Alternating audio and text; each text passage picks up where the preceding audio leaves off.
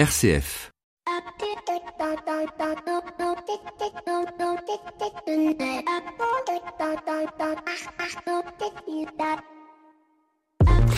Bonjour à toutes et à tous. Cette semaine, nous allons parler de résilience. Et en préparant ce petit sommaire introductif, je me suis aperçu que ce mot de résilience pouvait être utilisé aussi bien euh, en physique pour parler de la capacité des matériaux à résister au choc, en écologie pour parler de la capacité d'un écosystème à retrouver un fonctionnement ou un développement normal, mais aussi en géographie, en thermique, en informatique, en économie, en gestion d'entreprise. Et c'est ce qui va nous intéresser cette semaine avec nos invités. Patricia Sensi-Ferré, présidente d'Envie de Résilience, Radouane Mebar président de Tous Repreneurs, et François-Marie Gélin, directeur de l'engagement chez AG2R La Mondiale. Et avec eux, nous allons évoquer la question de comment rebondir après ce choc pandémique. Mais ce midi, je pense particulièrement à toutes les familles, et une en particulier qui voient pour des raisons différentes, agressions, meurtres, accidents, maladies, leur vie basculer, mettant à l'épreuve leur capacité de résilience à l'hospitalisation longue durée, au coma, au handicap qui surgit, ou et où, à chaque minute, chaque seconde,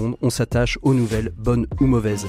Je pense à la solidarité qui s'organise autour d'eux, mais aussi aux priants, aux accompagnants, aux aidants qui discrètement mettent en œuvre pour accompagner ces familles. Je pense aussi à l'acte de résilience qui, quoi qu'il se passe, sera nécessaire aux parents, aux frères, aux sœurs, aux amis, aux proches, afin d'absorber le choc, de rebondir et de faire corps ensemble, car la vie continuera différente, certes, mais elle continuera. Et la définition de résilience le dit parfaitement, la résilience, c'est la capacité corps, d'un organisme, d'une espèce, d'un système, d'une structure à surmonter une altération à son environnement. Et aujourd'hui, je vous confie plus particulièrement Augustin, que Charles de Foucault le protège. Bienvenue dans l'écho des solutions. L'écho des solutions. Patrick Longchamp. Voilà, bonjour à toutes et à tous. Je suis très très heureux de vous retrouver en ce samedi midi dans l'écho des solutions et vous l'avez compris, nous allons parler de résilience et plus particulièrement de la résilience professionnelle, de la résilience que notre société doit peut-être mettre en œuvre pour faire face à ces deux mois de confinement et à une épidémie qui dure dans le temps. Et je suis ravi de recevoir euh, autour de cette table Patricia Sensiféré, présidente de l'association Envie de Résilience. Bonjour Patricia. Bonjour.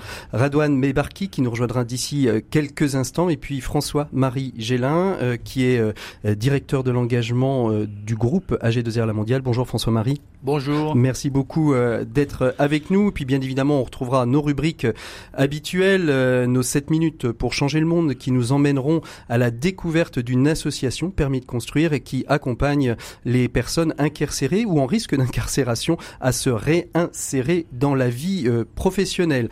Nous retrouverons bien évidemment nos experts pour la première fois Pierre Collignon, directeur de l'IRCOM et membre des EDC, qui interviendra pour la chronique des entrepreneurs et dirigeants chrétiens. Mais tout de suite, je vous propose de retrouver notre invité écho de cette semaine. Il s'agit de Guillaume Pépi, Guillaume Pépi, qui est président d'Initiative France. On le retrouve d'ici quelques secondes.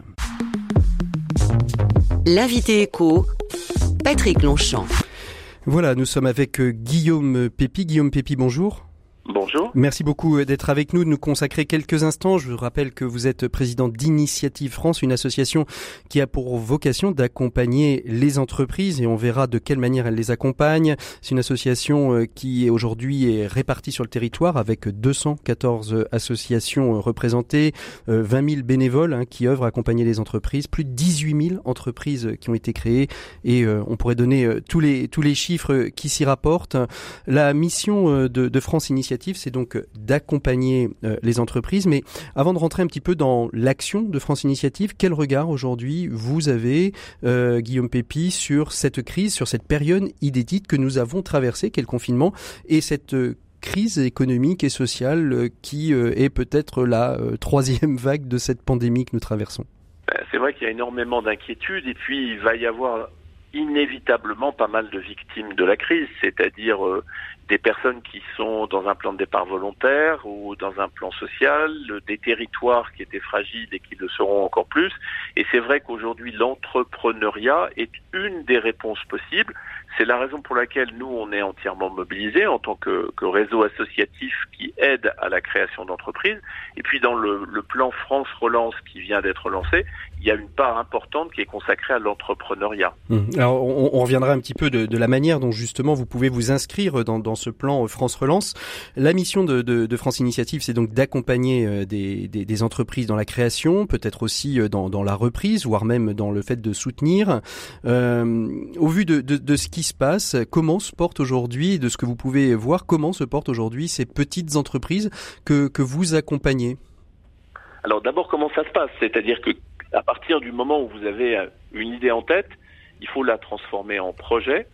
Euh, on est déjà là pour aider puisqu'on a des salariés, un millier, qui sont des experts qui vont vous aider à monter le dossier de cette création d'entreprise. Puis ensuite, euh, une fois que le dossier existe, il faut que, le dossier soit présenté à un, comité de prêt pour qu'on puisse euh, vous faire un prêt d'honneur, prêt d'honneur qui va pouvoir déclencher un prêt bancaire et donc vous donner les ressources financières dont vous avez besoin. Et puis la troisième étape, c'est que nous allons pas vous laisser tout seul au moment où l'entreprise est créée, on va au contraire vous accompagner pendant trois à cinq ans pour que l'entreprise puisse se développer en bénéficiant de toute, toute l'aide, de toute l'expertise dont elle a besoin. Et c'est hmm. ça qui fait en sorte que trois ans après, 92% c'est-à-dire plus de 9 sur 10 entreprises qu'on a aidées sont, toujours, debout. là, ils sont toujours en activité. Alors justement, face à, face à cette crise hein, que qu'on traverse, comment elles se portent euh, ces petites euh, ces petites entreprises? Elles sont euh, elles sont plutôt optimistes, elles sont malmenées, mais elles savent qu'elles vont rebondir. On va parler de résilience avec avec nos invités dans dans, dans le dossier de, de, de cette semaine. C'est elles sont dans quel état d'esprit et comment se portent-elles? Elles ont elles ont vraiment euh, bâti énormément du confinement et ça a été une période très difficile. Hein.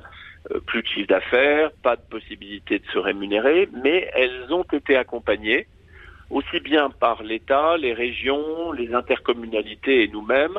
Et donc, euh, elles considèrent que chacun a plutôt fait son travail. Maintenant, mmh. les questions qui se posent, c'est combien de temps ça va durer? Est-ce que les capacités de trésorerie vont tenir? Et surtout, euh, est-ce qu'elles vont pouvoir profiter de la réorientation de l'économie vers plus d'écologie, plus de numérique, plus de solidarité territoriale. Donc, toutes ces petites entreprises, elles demandent, et c'est légitime, à être accompagnées au plus près.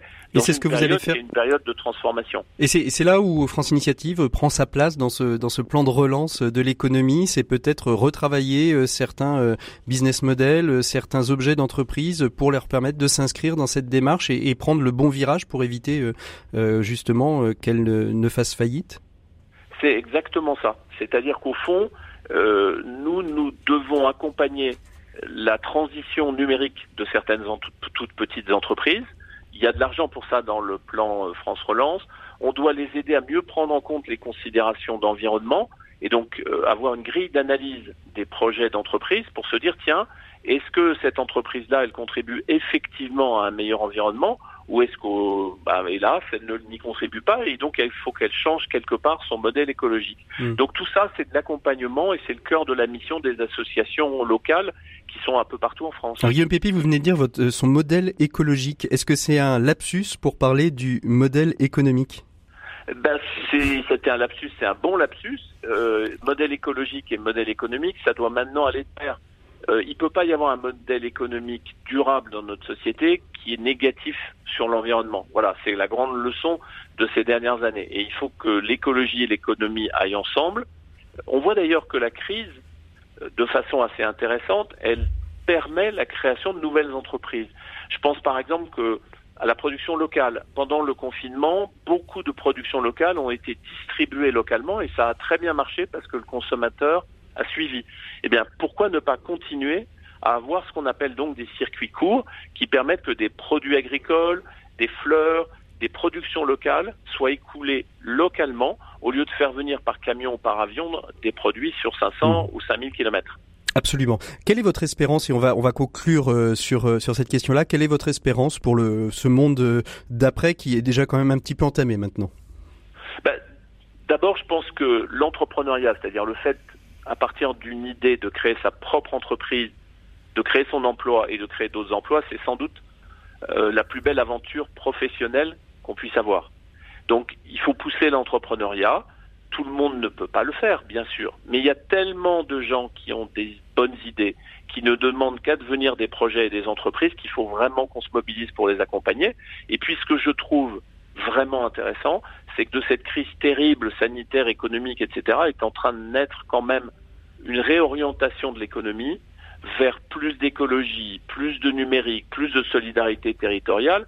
Et donc, qui sait, peut-être que cette crise, à la fin, aura eu du bon, malgré les morts, malgré l'anxiété malgré euh, l'arrêt de l'économie pendant plusieurs mois. Merci beaucoup Guillaume Pépi pour cette leçon d'optimisme. En tout cas, merci beaucoup. Je rappelle que vous étiez, vous êtes toujours président de d'Initiative France, euh, cette association qui accompagne les entreprises euh, dans leur création, euh, dans leur accompagnement pendant leur création, et puis aussi va permettre de les accompagner dans ce plan de relance pour peut-être se repenser différemment. Merci beaucoup Guillaume Pépi. Nous, on se retrouve tout de suite après avec Pierre Collignon pour l'heure de notre chronique des entrepreneurs et dirigeants chrétiens.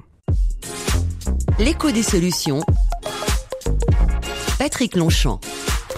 Voilà, il est temps de retrouver notre premier chroniqueur de l'écho des solutions et chaque semaine à la même heure, nous retrouverons Pierre Collignon, membre des EDC, directeur de l'IRCOM et responsable d'un groupe de travail aux EDC. D'ailleurs, c'est à ce titre des entrepreneurs et dirigeants chrétiens que toutes les semaines, vous allez nous évoquer un sujet en lien ou non avec l'actualité ou notre dossier et qui rejoint les aspirations des entrepreneurs et dirigeants chrétiens. Bonjour Pierre Collignon. Bonjour. Alors aujourd'hui, parmi les catastrophes annoncées euh, par tous les observateurs à la suite de cette crise sanitaire qui n'en finit plus, il y a le chômage des jeunes. Et est-ce que c'est un effet d'annonce, Pierre, ou c'est plutôt une réalité? Incontestablement une réalité. N'oublions pas qu'avant la crise sanitaire, déjà, le, chômage des jeunes était un, problème assez récurrent. Pas forcément d'ailleurs chez les jeunes diplômés, mais surtout dans cette catégorie que les spécialistes appellent, euh, vous savez, les décrocheurs. Alors attention quand même, le sujet des jeunes dans l'entreprise est un sujet hyper piégé. Il y a une évidence d'abord, le taux de chômage des moins de 25 ans est plus élevé que celui de toute la population et on sait qu'il a déjà bondi de 29% en avril dernier et qu'il devrait évidemment augmenter au fil des, mois à venir. Et même les plus diplômés n'échappent pas au marasme. Selon l'association euh, pour l'emploi des cadres, la fameuse APEC, les offres d'emploi pour les jeunes diplômés ont chuté de près de 65% entre janvier et avril 2020 par rapport à la même période en 2019. J'ajoute qu'il y a un véritable déclassement scolaire. Aujourd'hui, tous ceux qui embauchent des jeunes savent parfaitement que le même diplôme ne donne plus accès aux mêmes positions sociales qu'il y a 30 ans.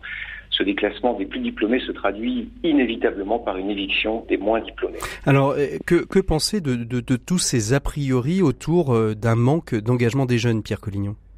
Ben, C'est un autre piège. Depuis longtemps déjà, on nous explique que les jeunes ne sont plus comme nous. Il y aurait les X, vous savez, ou les Y, ou bien encore les milléniaux tous ces pseudo-études sociologiques cherchent à nous opposer systématiquement aux générations précédentes, comme s'il était devenu impossible de les comprendre et de les aimer telles qu'elles sont.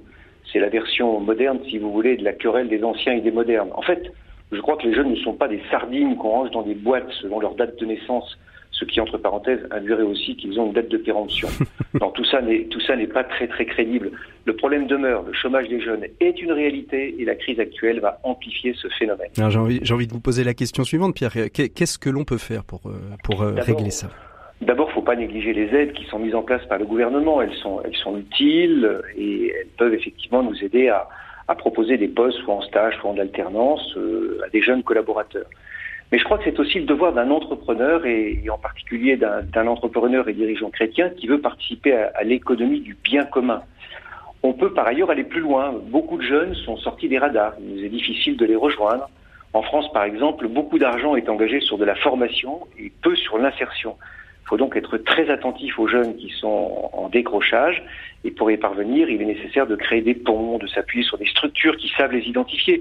Je pense par exemple à des structures comme les apprentis d'Auteuil ou le Secours catholique et puis évidemment de leur proposer des, des solutions. Mais il faut aussi faire aimer l'entreprise. Pour les jeunes qui en ont une mauvaise image, il faut être particulièrement vigilant et leur offrir un projet, une bonne formation, un travail collectif. On peut les intégrer si on les encourage à révéler leurs talents et si on réussit à faire concorder raison d'être de l'entreprise et raison d'être individuelle. Si le jeune s'épanouit dans son environnement professionnel, il pourra aussi s'épanouir dans le reste de ses activités. Aux entrepreneurs et dirigeants chrétiens, nous avons décidé de nous lancer dans cette bataille, car comme nous le dit le pape François, je le cite, hein, Une société qui n'offre pas suffisamment d'opportunités de travail dignes aux nouvelles générations ne peut pas se dire juste. Quand on ne gagne pas son pain, on perd sa dignité. C'est pourquoi j'invite tous les chefs d'entreprise qui veulent participer à cet effort de mettre en place ce que le pape appelle une créativité courageuse. Voilà, une créativité courageuse. Merci beaucoup. C'est l'appel des EDC euh, pour cette première chronique. On vous retrouvera la semaine prochaine, euh, euh, Pierre Collignon, pour une prochaine prise de parole. Merci en tout cas d'avoir pu évoquer cette question de l'emploi chez les jeunes. Une question qu'on abordera peut-être d'ailleurs dans notre dossier avec nos invités parce que c'est aussi une question qui est liée à la résilience. Pour l'instant, je vous propose de faire une pause musicale et on se retrouve tout de suite après avec tous nos invités qui patientent pour pouvoir justement échanger sur cette question de la résilience professionnelle.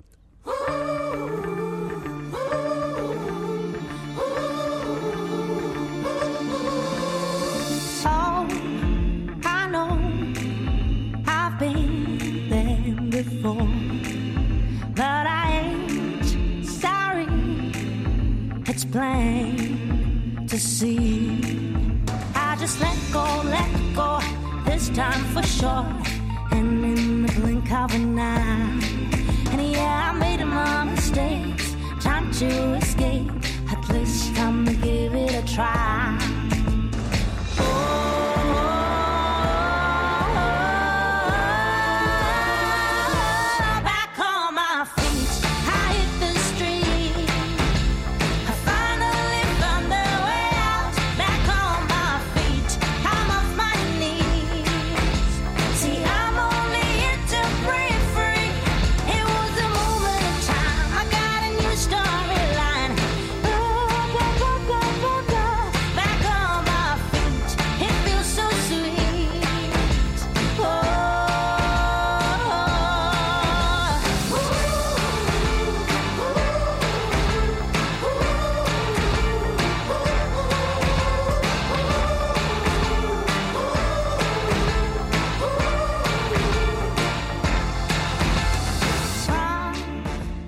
Allez, c'était Back on My Feet, Kimber Rose sur RCF et on ouvre tout de suite le dossier de cette semaine avec nos invités.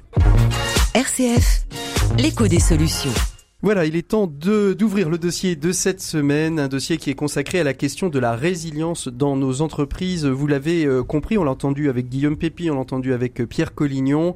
La vraie question aujourd'hui, c'est de savoir comment ces entreprises qui ont été mises à mal euh, par deux mois de confinement, un arrêt total, quasi total de l'économie française, vont pouvoir rebondir, comment elles s'accompagnent, comment les salariés qui ont été licenciés parce que l'entreprise, on vient de Elior va licencier 1900 emplois euh, parce que la restauration collective, du fait du confinement, du fait de la crise sanitaire, a été mise à mal. Eh bien, comment on peut accompagner euh, ces, euh, ces personnes? Et on va poser la question de la résilience donc professionnelle avec nos invités.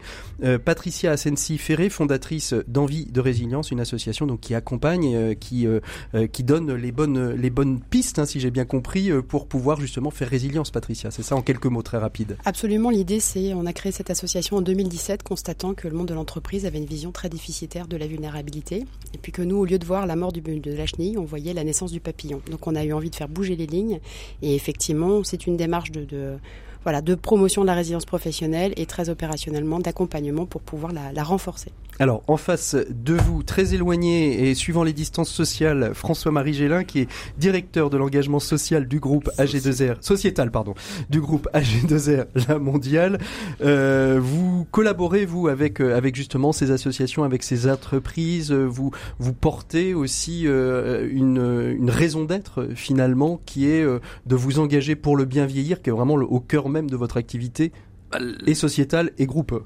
La solidarité est la base de la raison d'être euh, du groupe H2R La Mondiale euh, et au travers de l'action sociale Agir Carco que nous opérons, euh, nous, nous avons proposé à un certain nombre de partenaires de l'économie sociale et solidaire de se coaliser parce que tout seul on, on, va moins loin et, et, et que on a pensé que dans les projets qui allaient être menés, qui sont menés et qui allaient être menés, la coalition solidaire que nous leur proposions de former euh, pourraient avoir beaucoup plus d'impact et beaucoup plus euh, d'envergure d'innovation sociale que s'ils restaient seuls dans leur coin. Ils ont répondu présent, ce qui est assez positif. Et je note euh, que contrairement peut-être à d'autres à d'autres acteurs, vous parlez de partenaires et pas de bénéficiaires. Et ça, c'est très intéressant. On reviendra sur cette question-là au ah. cours de nos échanges. Patrick, je parlais de partenaires en ce qui concerne les associations, et bien évidemment, derrière derrière l'enjeu et derrière ces innovations, il y a des bénéficiaires. Oui, mais les associations peuvent parfois avoir l'impression qu'ils sont des bénéficiaires de votre de, votre argent pour pouvoir vivre, alors que vous vous ah les incluez dans votre démarche en parlant de partenariat. C'est très différent. et, c'est ça que, que je voulais euh, souligner. Et puis euh, depuis Nancy, on a la présence de Radouane Mebarki. Bonjour Radouane. Qui est un partenaire. Qui est un partenaire et qui est président de l'association euh, Tous Repreneurs, une association qui accompagne euh, des jeunes repreneurs d'entreprises ou voire même des jeunes entrepreneurs qui ont envie de reprendre des entreprises, mais pas n'importe quelle entreprise, ce sont en général de toutes petites entreprises. C'est une possibilité pour certains qui ont cette âme d'entrepreneuriat, euh, Radouane, de pouvoir commencer dans l'entrepreneuriat. Tout à fait, c'est surtout amener une nouvelle page dans le catalogue des perspectives d'avenir de ces publics résilients, de dire que si personne ne veut de vous sous la forme salariale, eh ben vous rajoutez une page qui est l'entrepreneuriat. Et si je reprends les mots de mon confrère euh, que j'écoutais avec beaucoup d'attention tout à l'heure, euh, Monsieur Pépi, euh, ben, si quand on n'a pas d'idée, finalement c'est pas si grave parce que quand on n'a pas d'idée, on peut également reprendre la bonne idée d'un autre et c'est autant valable dans l'entrepreneuriat que dans l'économie sociale et solidaire. C'est-à-dire que il peut y avoir une superbe association quelque part en France qui a réussi à trouver un modèle pérenne et une machine qui euh, fonctionne et qui peut euh, permettre à quelqu'un de, gagner sa vie et de faire un job à impact. Donc en réalité, quand on n'a pas d'idée, on peut tout simplement prendre l'idée d'un autre.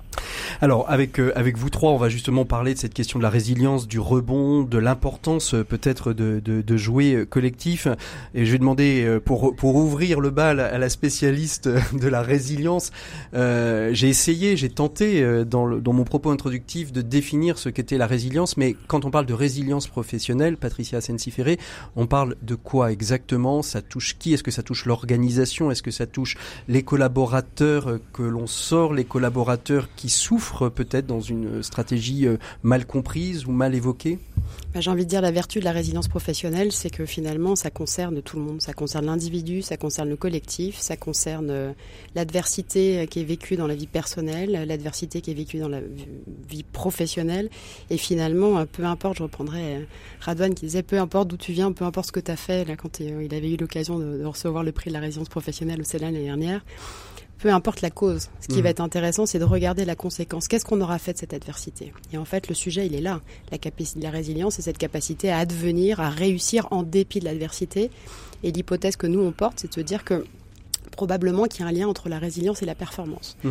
Par contre, on a un prérequis qui, qui n'est pas des moindres, qui est qu'avant la résilience, il y a l'adversité et qu'on constate justement dans le monde du travail et dans la vie même personnelle ce déni, voire ce tabou de l'adversité. Et qu'aujourd'hui, on peut parler de résilience. C'est vrai qu'on était content que le président de la République parle de l'opération résilience.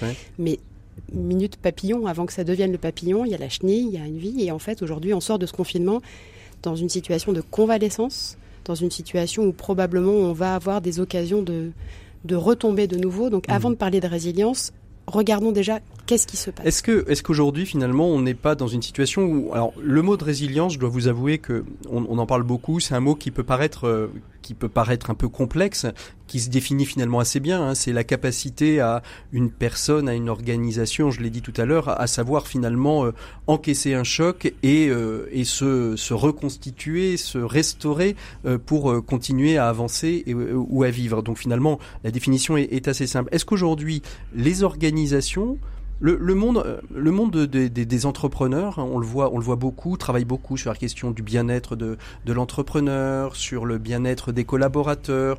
On va, on va, on va, on va missionner beaucoup de coachs, etc.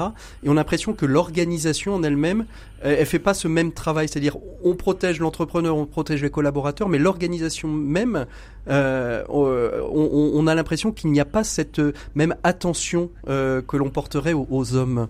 Alors on est sur un sujet qui est quand même assez complexe, c'est qu'on est face à sa finitude. Donc dans la vie d'une entreprise, il y a des hauts et des bas, il y a, des succès, il y a des défaites. Et, finalement, quand la personne est confrontée à l'accident de parcours, elle est en plein phare avec euh, bah, sa, propre finitude. Et l'entreprise, finalement, est comment on se, conseille, on se comporte dans l'entreprise, on est quand même assez facilement, assez rapidement des cartes de visite. Mhm. Donc on ne souffre pas, on fait des efforts, on est beau, on est parfait, et, surtout on ne dit pas qu'on rencontre une difficulté. Dans le monde de l'innovation, on a intégré euh, l'échec et l'erreur comme base même première pierre de l'innovation, dans le monde de l'entreprise, ça n'existerait pas. Mhm. Oh, euh, vous vouliez réagir, je vous voyais un peu dodeliner de la tête, euh, non, mais ce que, ce, que, dit Patricia est tout à fait juste. Moi, je pense que euh, on, on, vient de vivre une période euh, compliquée pour tout le monde avec ce confinement, cette sortie du confinement, avec euh, une espèce d'espoir qui est apparu à tout le monde, et puis euh, on, on, retombe dans des interrogations. J'avais écrit un papier qui s'appelait Le temps d'après. Je pense qu'il faudrait le qualifier aujourd'hui, comme on en disait tout à l'heure, du, temps, d'avec. Je pense qu'aujourd'hui, on n'est pas sorti. on vit différemment et, et les, les organisations dont parlait Patricia ont à avoir une résilience. Les modes de travail avec le travail à distance, voire le télétravail aujourd'hui, plus ou moins de, nombre de jours par semaine, euh, induit forcément des comportements, des attitudes, un délitement du collectif de travail qu'il faut pour les entreprises se, euh, absolument réinventer. Se réinventer, se, se, se, réapproprier. Radouane, vous, quand, quand, quand vous entendez euh, Patricia, quand vous entendez François-Marie Gélin, les, les personnes qui, que, que vous accompagnez, ce sont souvent des personnes qui sont soit en recherche d'emploi, soit qui viennent d'être mises au chômage et qui ont cette volonté de reprendre. Il y a une forme de résilience finalement, d'accompagnement de la résilience. D'ailleurs, comme le disait Patricia, vous avez été, et comme quoi tout est lié, euh, le premier lauréat d'envie de résilience. Alors effectivement, je suis très ému de, de partager ce plateau parce que c'est c'est un plateau d'amis et, et d'amis effectivement qui aident et, et, le mot de partenaire que vous avez souligné tout à l'heure est très fort pour moi parce qu'effectivement j'ai reçu de Patricia ce prix euh, qui, qui m'a fait chaud au cœur et qui est venu saluer euh, ce qu'on fait avec ces publics finalement au, au parcours de vie euh, atypique et, et particulier. Et, et, la réponse finalement elle se cache dans dans ce qui a impulsé François-Marie qui est le papa de, de, de ce beau projet qui est le collectif emploi de se dire qu'en fait en réalité la réponse elle est pas chez un des partenaires, la réponse, elle est peut-être chez un bout de tous les partenaires. J'essaie de vous expliquer. Vous avez des personnes qui sont là, qui ont un parcours de vie atypique, qui ont déjà eu une vie professionnelle, peut-être une vie familiale, peut-être plein d'accidents de la vie. Et ces gens-là doivent recomposer une copie qui ne sera pas lisse, parce qu'en réalité, quand ça vous arrive à 40 ou à 50 ou à 55 ans, forcément, vous trimballez un petit peu de casserole, vous avez un sac à dos, donc votre parcours de retour à l'emploi ne sera pas lisse, il sera atypique. Ça sera celui qui ressemble à votre vie.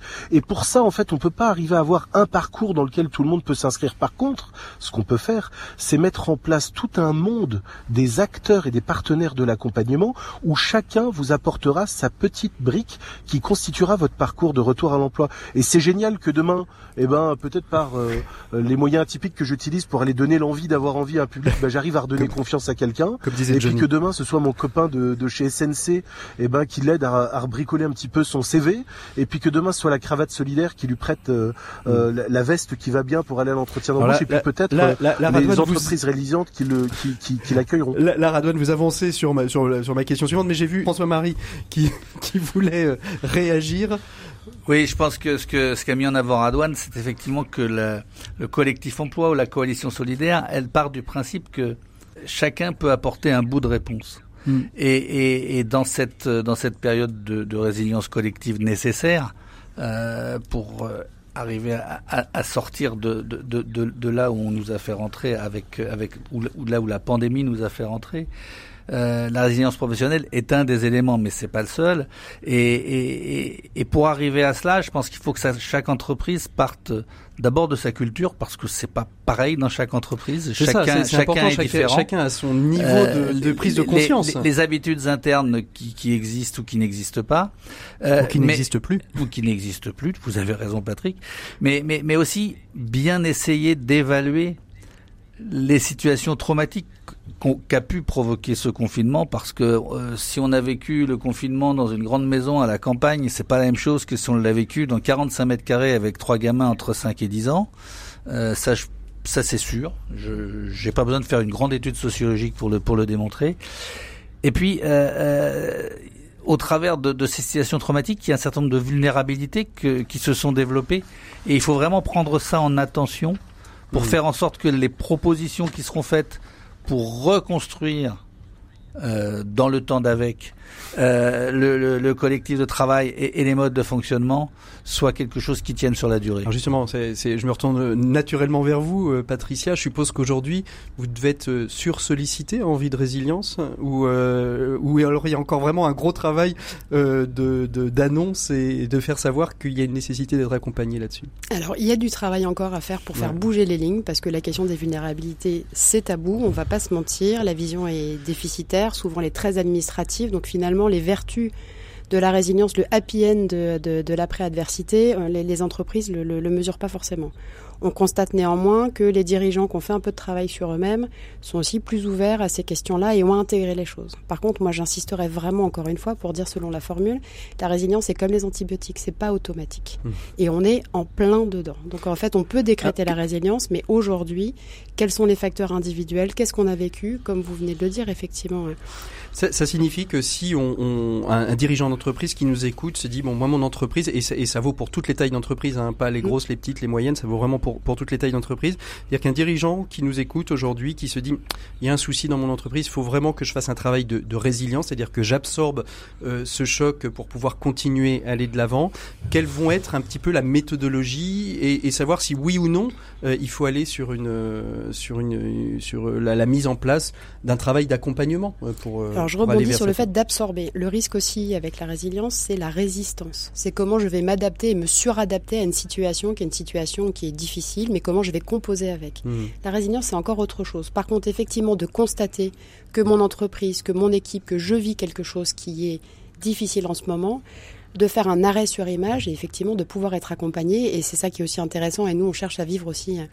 On est membre de la coalition solidaire AG2R La Mondiale et dans le cadre de l'association, ben, on monte aussi notre propre coalition solidaire de médiateurs sportifs, artistiques, de coachs, de thérapeutes qui, du coup, avec des biais différents et complémentaires, peuvent accompagner l'individu en souffrance parce que y a effectivement, on parle de l'entreprise, mais dedans, il y a la personne aussi qui travaille et qui a vécu un accident de la vie. Et ça a forcément des répercussions sur son travail, mais c'est aussi le manager euh, qui est aux premières lignes et qui fait souvent le sandwich euh, entre, les situations et qui est pas forcément voilà capé pour euh, faire face à ça. Comment j'accompagne une équipe? Qu'est-ce que je peux dire? Qu'est-ce que je peux pas dire? Et puis le dirigeant et son comité de direction qui se dit bon, on vit des choses, et si on regardait ça en face, et effectivement, si on faisait ce travail avec d'acceptation de composer avec la vulnérabilité, elle pourrait révéler quelques mmh. belles surprises. Alors, euh, avant de, avant de, de, de re revenir et de rebondir sur la question de la coalition solidaire, parce que vous en avez beaucoup parlé, mais nos auditeurs euh, ne sont pas dans, dans les petits papiers d'AG2R mmh. et, et, et, de cette euh, volonté que vous avez justement de regrouper, et, et, ce sera la question du jeu collectif, mais concrètement parlant, Patricia, comment on accompagne, quels sont les, les, comment on accompagne une entreprise qui a décidé de travailler sur sa question de la résilience professionnelle dans son entreprise entreprise on, met en place d'abord un audit euh, Comment comment on travaille avec ces Alors on peut faire. Alors nous on a on a lancé le baromètre de la résidence professionnelle pour prendre le pouls justement un peu la société puis poser justement les premières pierres parce que la résidence professionnelle est une, un champ d'exploration qui est récent. Effectivement partir partir de, de, de cet audit de savoir voilà on fait déjà des choses très très bien dans les entreprises. Si on est encore debout pour le dire, c'est que c'est intéressant d'aller regarder qu'est-ce que j'ai réussi à faire pour tenir encore debout. Donc partir de là et puis de voir qu'est-ce qu'on peut mettre en place pour soutenir? Parce que l'idée, c'est pas du conseil. Et là, on n'est pas là pour dire tu vas être résilient. Encore une fois, c'est pas non, automatique. Par contre, qu'est-ce que j'ai comme facteur individuel, comme facteur collectif, comme sentiment d'appartenance, comment on travaille ensemble, comment on gère le télétravail, comment on gère quand il y a une épreuve, quelqu'un qui revient, d'aller auditer ça et puis d'aller voir à alors, quel endroit on peut devenir meilleur. Alors c'est un travail plutôt de coaching plutôt que de conseil euh, parce que euh, il faut il faut pouvoir accompagner parce que entre décréter je veux être résilient euh, mettre en place la, la méthodologie déjà de, de, de, repérer les signes, les signes forts, les signes positifs, qui, et les signes faibles, et les signes et les signes faibles. Euh, après, une fois qu'on a pris, on a fait ce constat, on peut être démuni dans la dans la manière de les de les prendre, de les embrasser pour pouvoir justement faire cette résilience qui n'est pas automatique comme. C'est un travail de composition, c'est un peu un processus chimique. Comment on va transformer le plomb en or à un mmh. moment et, et, je pense qu'il n'y a pas de science exacte. Et nous, ce qu'on cherche à faire avec l'association, et là, on lance la semaine prochaine la deuxième édition du prix de la résilience professionnelle, c'est d'aller voir ceux et de, de, de, de repérer ceux qui l'ont déjà fait. Les monsieur et madame Jourdan de la résilience qui ont fait des choses, qui ont transformé une adversité, parce que c'est eux qui sont les mêmes, les mieux à même aussi de parler à d'autres mmh. qui seront sensibles à ça. Et ce, et sont les bonnes et ce sont les bonnes pratiques qui vont permettre à d'autres de pouvoir continuer à avancer? Oui, on s'inscrit dans une démarche de recherche et on construit une agora numérique justement pour aller collecter ces récits et puis faire de l'ingénierie pédagogique justement pour affûter nos, euh, nos, nos pédagogies. Mmh. Radouane, euh, comment vous réagissez vous à ça par rapport au public? Donc vous, vous les prenez plutôt en sortie, j'ai envie de dire, du monde de l'entreprise. Euh, c'est quoi les, publics que, vous accompagnez? Est-ce que la reprise d'entreprise, on, on, le redit, hein, votre tous repreneurs, c'est repérer euh, des entreprises qui, qui, qui, sont sur le déclin et qui sont des toutes petites entreprises qui, qui peuvent être un imprimeur, qui peuvent être un boulanger, un charcutier, qui peuvent être euh, voilà, qui, qui ne sont pas forcément très très chers. Est-ce que c'est quelque chose qui s'ouvre à tous ou quand même faut avoir une petite âme entrepreneuriale. Comment euh, comment on peut s'inscrire dans votre process? Alors je vais vous y répondre, mais juste avant ça, pour rebondir sur euh, ce que viennent de dire mes amis, c'est et si finalement on avait l'opportunité de devenir la notion, de devenir la nation du bonheur au travail? Parce que c'est peut-être ça en fait qu'on peut vivre tous ensemble. C'est de se dire qu'effectivement il y a un million de demandeurs d'emploi qui vont arriver sur le marché dans très peu de temps. Et si finalement il y avait un truc très simple pour passer en mode action, parce que j'ai bien compris le, le sens de votre question, c'est comment un chef d'entreprise là aujourd'hui peut dire oui tiens j'ai envie d'accompagner cette démarche. Mais c'est peut-être juste de changer de paradigme et peut-être juste et je me permets parce que c'est peut-être sur votre radio qu'on pourra le dire un peu allons plus Allons-y, allons-y. C'est de se dire qu'en fait, on a juste en face de nous un être humain et que en réalité, on, on doit tous être convaincus qu'il y a un bout de lumière magique à l'intérieur de chacun d'entre nous.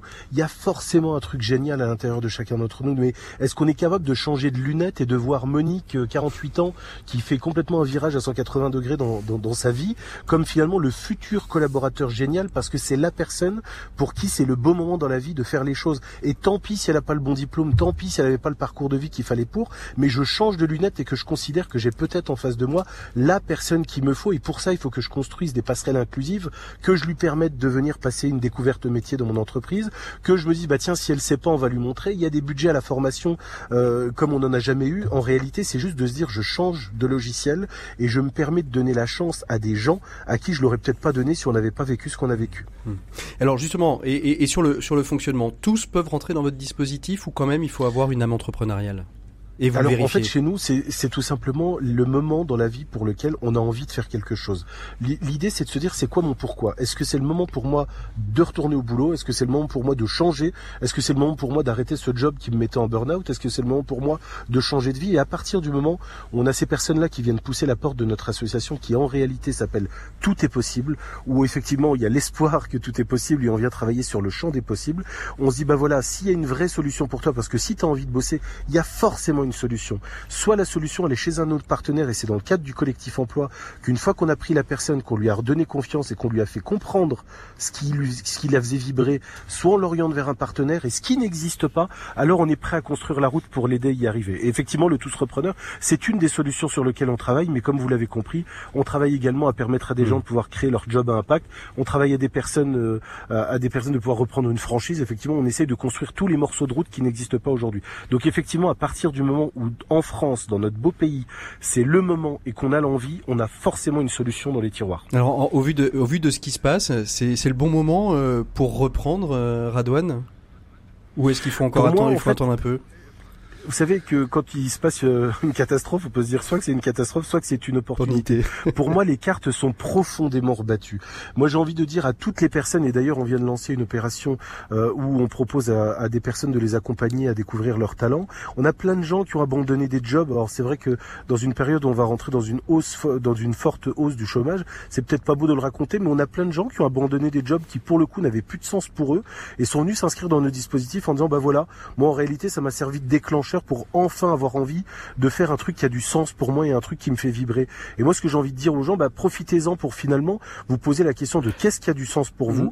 travailler, pousser la porte d'un des professionnels de l'accompagnement et trouver le truc qui vous fait vibrer. C'est génial. Alors, il y, a une question que, que, que je me pose euh, en, vous écoutant, euh, Radouane. Euh, autant vous prenez des personnes qui ont envie de, de, de changer de, de, vie professionnelle et, et, vous les accompagnez, autant lorsqu'on parle de, reprise de, petites entreprises, il y a aussi euh, euh, ce rapport aux cédants euh, qui, pour certains, n'ont pas retrouvé de repreneurs familiaux, donc qui vont fermer, qui vont céder. Pour certains, qui vont faire faillite. Est-ce qu'il y a quelque chose qui est qui est fait pour être à l'écoute, pour accompagner ces cédants qui peuvent souvent être eux-mêmes avoir un besoin de résilience? Il y a plus de 600 000 entreprises qui vont être à reprendre en France dans les 5 à 10 ans à venir. Et je, je vous en mets deux secondes avec des chiffres. Ah non, mais allez-y, allez-y, c'est important. D'entre elles, Combien 90 90% d'entre elles, c'est des très petites entreprises, c'est-à-dire qu'elles n'ont pas de valeur transactionnel. C'est pour ça que tout le monde s'en moque. Et dans ces 90 entreprises, je vous parle de petits commerces dans des villages, des choses où, qui ont permis à des dirigeants d'y vivre peut-être des fois sur une ou deux générations. Ils les appellent leurs bébés.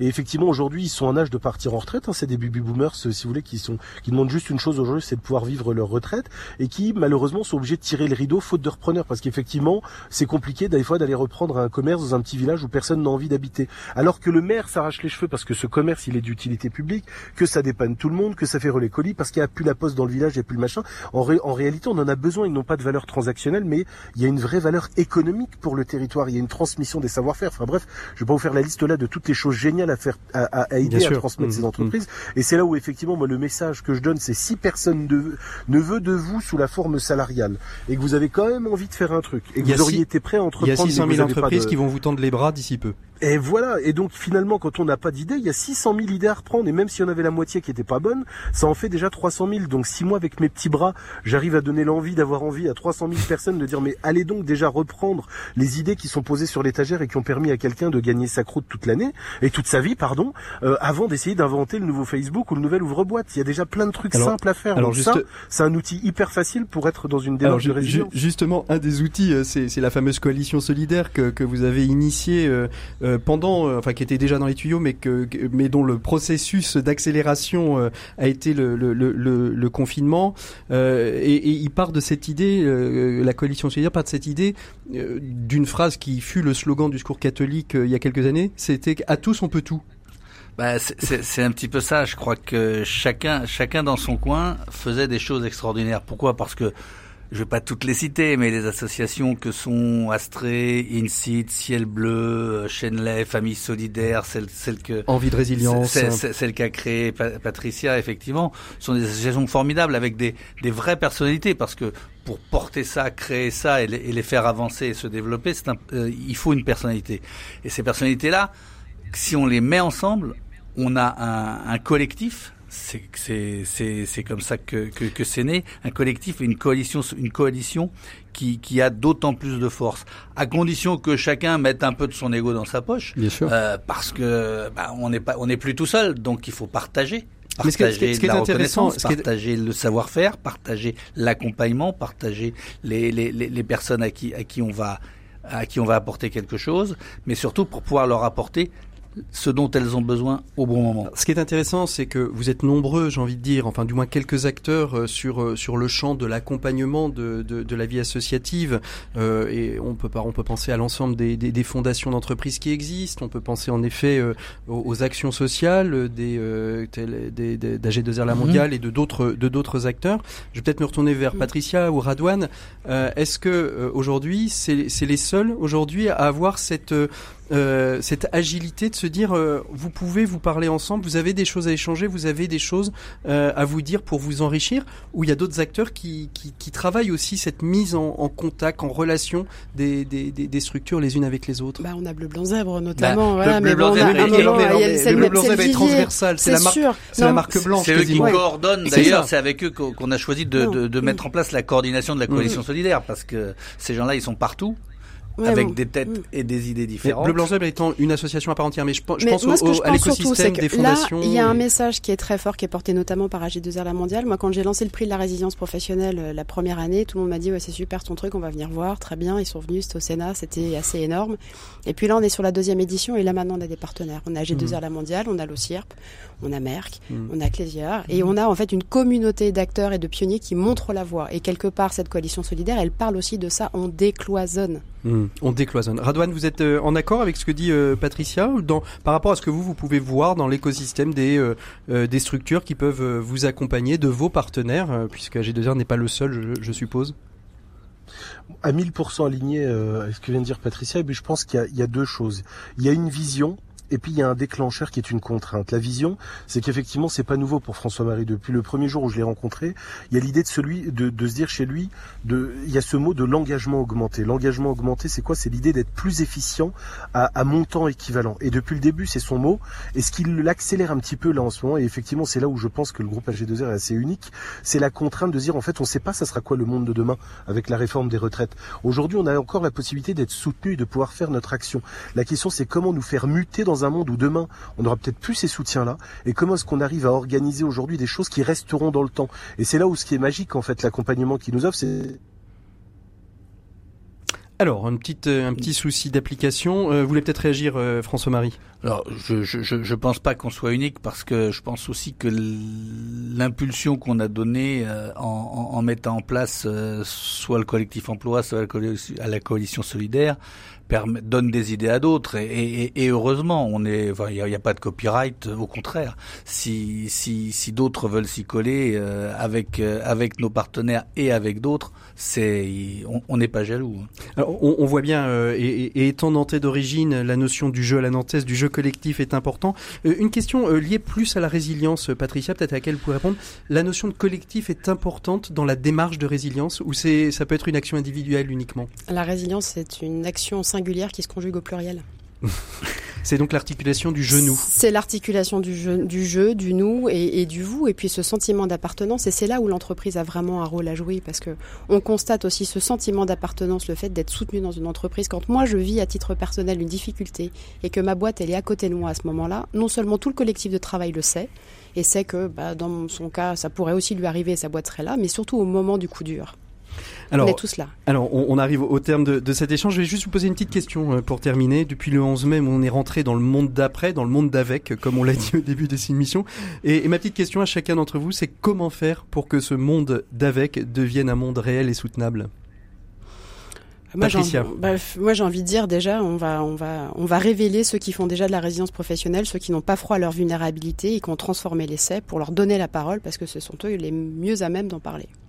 Pour vous, euh, François-Marie bah, moi, je pense qu'on a, on a assisté pendant cette période de confinement à des, à des solidarités de proximité qui se mettaient en place alors dans, dans, des, dans des endroits où ça n'existait pas. Et je pense qu'il faut capitaliser là-dessus. Je pense que c'est ça qui va permettre de faire bouger les lignes. Et pour vous, euh, Radouane les engagés engageants, c'est de se dire qu'effectivement, vous allez voir chez nous qui brille une lumière euh, de fêlée. Et comme le dit François-Marie, euh, effectivement, ce qui est cool quand on est fêlé, c'est que ça laisse passer la lumière. et c'est de se dire que nous, finalement, les engagés, on pourrait devenir des engagés engageants, c'est-à-dire à toutes ces personnes à qui on a tendu la main, arriver à leur donner la petite, mettre la petite graine dans la tête, de dire, bah voilà, aujourd'hui, on t'a filé un coup de main, mais peut-être regarde dans ton environnement, il y a peut-être quelqu'un à qui toi, maintenant, tu pourrais tendre la main. Et finalement, de créer une nouvelle génération d'engagés. Ça, je pense que c'est quelque chose qui marquera l'histoire. La transmission, c'est quelque chose de fondamental dans la résilience. Et moi, je dirais juste pour ajouter, quelqu'un m'a rappelé hier qu'on prend notre mal en patience. Prenons notre bien en urgence. Allez, on va. Merci en tout cas à tous les trois d'avoir été nos invités du dossier de l'écho des solutions. Euh, je résumerai. Euh, allez, il faut passer de la muraille au vitrail. C'est joli hein, comme euh, comme ah, image. c'est pas mal aussi. C'est pas mal. Hein. Il faut passer de la muraille au vitrail. On trouve tout de suite après cette virgule notre expert Maxime Dupont pour sa chronique management. L'écho des solutions les experts. Voilà, il est temps de retrouver notre expert Maxime Dupont. Bonjour Maxime. Bonjour Patrick. Alors nous vous retrouvons euh, pour votre chronique expert consacrée à une série de portraits. Oui Patrick, quelques portraits d'une équipe de ressources humaines témoins de la triste époque du triomphe de l'écran. Alors on commence euh, avec Ariane. Oui, Ariane, c'est la DRH d'une entreprise multinationale et elle est habituée à visiter les différents pays de la zone dont elle a la responsabilité. Eh bien, elle a dû transformer ses voyages en e-visite. Le principe est simple, une succession de réunions Zoom où défilent les équipes du pays visité, e-visité, rythmées à chaque nouvel interlocuteur par une petite blague qui est le Alors, vous avez fait bon voyage? Et si la fatigue des trajets, des nuits d'hôtel et des événements de sociabilisation obligés a disparu, elle a été remplacée par la lassitude qui gagne Ariane après plusieurs heures devant son écran d'un strict point de vue euh, professionnel, l'équation semble gagnante. Agenda calé plus en avance, horaire des réunions respectés, point de discussion couvert. Mais ce qui manque à Ariane, c'est, c'est l'étoffe de ces moments impromptus, de ces discussions avec des personnes croisées à l'improviste, de ces écarts d'agenda, de cette atmosphère qui ne parle pas, mais dit tellement. Alors, dans l'équipe d'Ariane, il y a Albert, le spécialiste du recrutement. Est-ce que vous pouvez nous en dire quelques mots, euh, Maxime? Oui, alors c'est un spécialiste dont l'empathie naturelle, la curiosité pour chacun et le flair infaillible font la fascination de ses collègues. Mais depuis quelques mois, Albert fait passer tous ses entretiens par téléconférence. Et alors même que le nombre de rendez-vous a baissé, vous comprenez, la conjoncture actuelle incite à la prudence, Albert s'est surpris plusieurs fois à réprimer un bâillement, à s'agacer du discours convenu d'un haut potentiel ou à désactiver sa caméra le temps de se servir un café en plaidant la rupture de réseau. Parce que ce qui lui manque à Albert, c'est l'accueil des candidats, le premier coup d'œil, les discussions anecdotiques en prenant l'ascenseur, tout ce que les corps professent ou confessent et puis la capacité qu'a Albert à mettre chacun à l'aise pour aller repérer ses forces et ses faiblesses. Ouais, sacré Albert. on a aussi Louisa. Louisa, qui est-elle? Eh bien, c'est une étudiante européenne qui rêvait d'un stage en ressources humaines à Paris. Et finalement, elle n'aura vu le siège de son entreprise qu'une seule fois au moment de récupérer son ordinateur, avant de commencer son e-stage depuis sa chambre d'étudiante dans son pays, bien loin de Paris.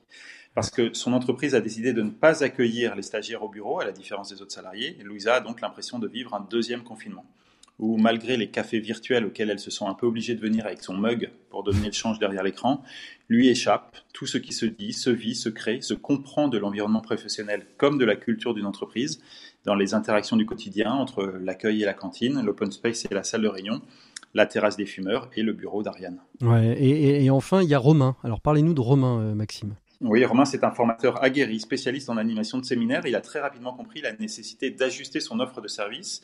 Il a prévenu les équipes d'Ariane, qui sont ses clients, qu'il était désormais capable d'animer ses groupes sous un nouveau format de classe virtuelle, les e-formations. Lecture préparatoire, distribution de la parole, exercice d'interaction, sondage, sous-groupe de discussion, tout a été pensé pour créer une expérience pédagogique différente, mais efficace. Mais ce qui manque à Romain, c'est la prise directe sur son groupe, cette capacité à ajuster en temps réel son attitude, son ton, le contenu même de sa formation. Derrière son écran, son discours très rodé ne fait plus mouche. Ses blagues d'ouverture s'abîment dans un silence poli. Ses relances sont laborieuses. Il a la douloureuse impression d'être un acteur devant une salle vide où même les remerciements de circonstances ont un arrière-goût de rire enregistré. Allez, et rapidement, Maxime, pour terminer, un mot de conclusion sur euh, nos, trois protagonistes, Ariane, Louisa et Romain et Albert, bien sûr. Bah, pour eux, comme pour nous tous, cette situation du tout écran commence à devenir pesante, mais s'il est trop tôt pour se résoudre à cette nouvelle normalité, il nous souhaite à, souhaiter à Albert, qui prend sa retraite dans quelques mois, que la situation ait évolué d'ici là, parce qu'Albert, il s'est toujours fait une joie de s'imaginer que son discours d'adieu serait l'occasion d'inviter tous les collaborateurs qu'il a recrutés. Et il vit désormais dans la crainte d'une coupette devant son écran, avec une mosaïque de petites photos barrées d'un micro. Et ça nous renvoie à votre chronique sur le pot de départ, Maxime, que vous nous aviez faite il y a quelques temps. Merci beaucoup, Maxime Dupont, pour votre chronique expert. Nous, on enchaîne tout de suite avec nos 7 minutes pour changer le monde et on se retrouve la semaine prochaine. À bientôt, Maxime. Au revoir, Patrick. 7 minutes pour changer le monde. L'écho des solutions on se retrouve avec Ludovic Dardenne pour euh, ces 7 minutes pour changer le monde, euh, président de l'association Permis de construire qui permet la réinsertion professionnelle des personnes incarcérées. Euh, Ludovic, vous pouvez nous dire un petit peu quel est, quel est votre travail, ce que vous y faites? Alors moi je suis directeur et l'association a été fondée par Ciel Maury, qui est un ancien chef d'entreprise du territoire nantais, euh, qui, euh, à l'heure de, de, la retraite, a réfléchi à son utilité personnelle et son utilité euh, financière et sociale. et il a travaillé sur le champ de l'isolement et de la privation de liberté. Et au croisement des chemins, il y a le monde carcéral. Et il s'est dit, si c'est là qu'il faut y aller, allons-y. Et, et, moi, je suis dans ce milieu depuis 15 ans, sur le principe que c'est un public rejeté, euh, sur lequel personne ne compte, alors que c'est un public qui a plein de talents et qui pourrait apporter à la société. Et on le voit euh, justement à permis de construire, ce qui peuvent aussi euh, faire avancer la société dans un, dans un enjeu gagnant-gagnant. Hum. Alors justement, cette, cette association permis de construire, comment est-ce qu'elle fonctionne Comment comment les, les, personnes incarcérées rejoignent cette association et les programmes? C'est sur proposition, c'est sur volontariat, c'est sur pistage de ceux euh, qui seraient euh, les plus euh, réinsérables par rapport à ceux qui seraient peut-être les moins réinsérables Et, peut-être première question, est-ce que tout le monde peut être réinséré dans l'emploi? Tout le monde n'est pas réinsérable dans l'emploi. L'objectif, c'est qu'on ait un projet de vie cohérent sur lequel on le sente bien. Et, nous, on préfère quelqu'un qui s'épanouit dans du bénévolat, qui s'épanouit dans sa relation familiale, euh, plutôt que quelqu'un qui, à 55 ans, on va pousser euh, mordicus à travailler sur lequel il va pas s'épanouir. Et on sait que six mois, un an après, euh, la boucle repart et se repartit dans, dans une, une logique, hein. dans une logique qui est difficile et hmm. pour lui et pour la société. Qui tire, qui tire, vers le bas. Alors, oui, allez Pardon. Et, je, je voulais compléter. Nous, la seule porte d'entrée, c'est la motivation. Il n'y a pas de séquenchage à l'entrée ou de, de tri. Euh, voilà, on est sur un profil les plus vulnérables, les plus en difficulté. Une grande motivation. Nous, on en reçoit un peu plus de 100 chaque année. Il y en a un quart qui viennent jamais ou qui viennent juste une ou deux fois. Le reste rentre en suivi et quand ils rentrent en suivi, ils poursuivent jusqu'au bout. Alors vous disiez, vous intervenez euh, en, amont parfois euh, de, de, la case prison, euh, où on ne rapporte pas 20 000 euros, la case prison. La, la, question c'est comment comment est fait ce lien pour ceux qui sont en prison? Parce que vous y accédez directement, ou est-ce que ça passe quand même par le filtre des, j'ai envie de dire, des gardiens de l'administration pénitentiaire pour pour les pour les publics hein, qui sont qui sont incarcérés. Hein, je parle pas des publics non incarcérés. On, on, travaille en pleine complémentarité du territoire. Il y a le service pénitentiaire qui fait un très bon travail. Il y a Pôle Emploi qui est aussi en détention. Pour ce public très fragile, euh, nous on est là en complément sur une proximité, euh, voilà, quasi journalière. Donc le SPIP très souvent quand ils sont en détention. Hein, euh, le SPIP, est-ce que vous pouvez dire euh, Service pénitentiaire d'insertion et de probation, c'est le service social de la justice.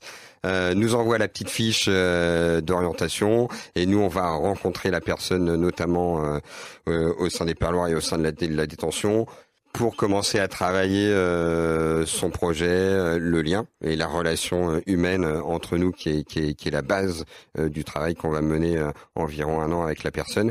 Pour après, dès qu'il a un aménagement de peine et dès qu'il peut sortir, eh ben on l'accueille dans nos locaux et c'est parti. Alors justement, c'est quoi le programme? Comment comment vous prenez la personne? Vous l'accompagnez de quelle manière? En faisant simple hein, quand même. Ouais, voilà, c'est un accompagnement global. L'important, l'insertion professionnelle, c'est la petite cerise sur le gâteau. C'est-à-dire en amont de ça, il faut travailler les fragilités profondes, euh, le bien-être psychologique, le bien-être physique et toute la question, ce que nous on appelle le bien vivre, l'insertion sociale, le, logement, le lien social. Et après, la question du bien faire. Donc sur chacun, ce que nous on appelle les piliers, ces quatre mmh. piliers, on a des parcours formatifs centralité de la personne. Il est seul responsable de ses actes judiciaires, mais aussi de sa vie. Euh, c'est lui qui décide du chemin. C'est pour ça qu'on l'appelle euh, pilote. Et voilà. Et il va piocher dans un de nos parcours, euh, le débuter, l'arrêter, parce qu'il a fait émerger notre problématique. Et on va mmh. retravailler cette problématique. Donc l'idée, c'est d'individualiser dans une proximité, dans une responsabilité, pour qu'il puisse après retrouver une, une liberté pleine, tant en termes de choix que en termes de vie, de vie quotidienne. Aujourd'hui, est-ce qu'on a une idée un petit peu du taux euh, de, de, de, réinsertion? Enfin, pas du taux de réinsertion. Par rapport au, public que vous avez euh, justement euh, accompagné, on a une, un taux de, de réussite, c'est-à-dire de réinsertion et de non-récidive, parce que ça peut être ça aussi le, le deuxième risque. On peut trouver un emploi, mais par contre récidiver et revenir aux, mauvaises... On, a fait une étude là, avec l'Université de Nantes il n'y a pas longtemps. Euh, 3 à 5 ans après, le taux de récidive est inférieur à 10%. Super. Et en termes de projet de vie, ce que nous on appelle projet de vie validé, euh, on est à 65%. Mmh. Voilà.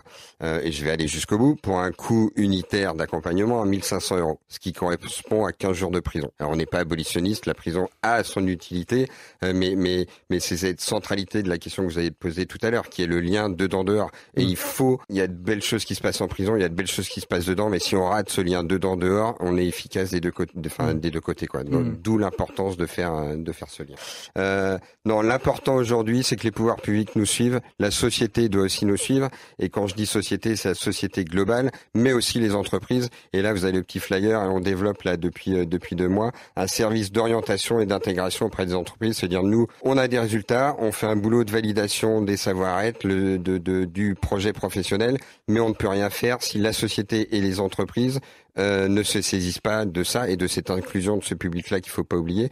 Et donc l'idée, c'est que euh, après tout ce qu'on peut faire là sur les six mois avec le, de, de reconstruction de projet de vie, c'est que nous on accompagne aussi les entreprises euh, dans l'inclusion de ce public-là et notamment les, les entreprises qui ont des problématiques RH. C'est des personnes talentueuses dont on n'utilise pas et quand on leur fait confiance, ils rendent euh, puissance 1000. Et puis qui, qui, sont un petit peu stigmatisés hein, par le par le passage euh, ou la condamnation judiciaire. Rendez-vous donc sur votre site asso permis de construire en un seul mot.org. Merci beaucoup Ludovic Dardenne d'avoir été présent avec nous. Allez, un petit dernier mot. juste un petit dernier mot pour venir découvrir l'association. On fait une expo photo réalisée par les pilotes le 25 euh, septembre prochain, 17h, 20h à Pierre-Mille, pôle associatif. L'écho des solutions. Patrick Longchamp. Voilà, le jingle est parti un peu rapidement, mais c'est le pôle associatif de Pierre-Mille à Nantes. Nous, on se dit au revoir. On se retrouve la semaine prochaine pour une prochaine émission de l'écho des solutions. On parlera de cybersécurité. En quoi est-ce un enjeu pour les entreprises? Vous pouvez nous retrouver en podcast sur toutes les plateformes et sur rcf.fr. À bientôt. Au revoir.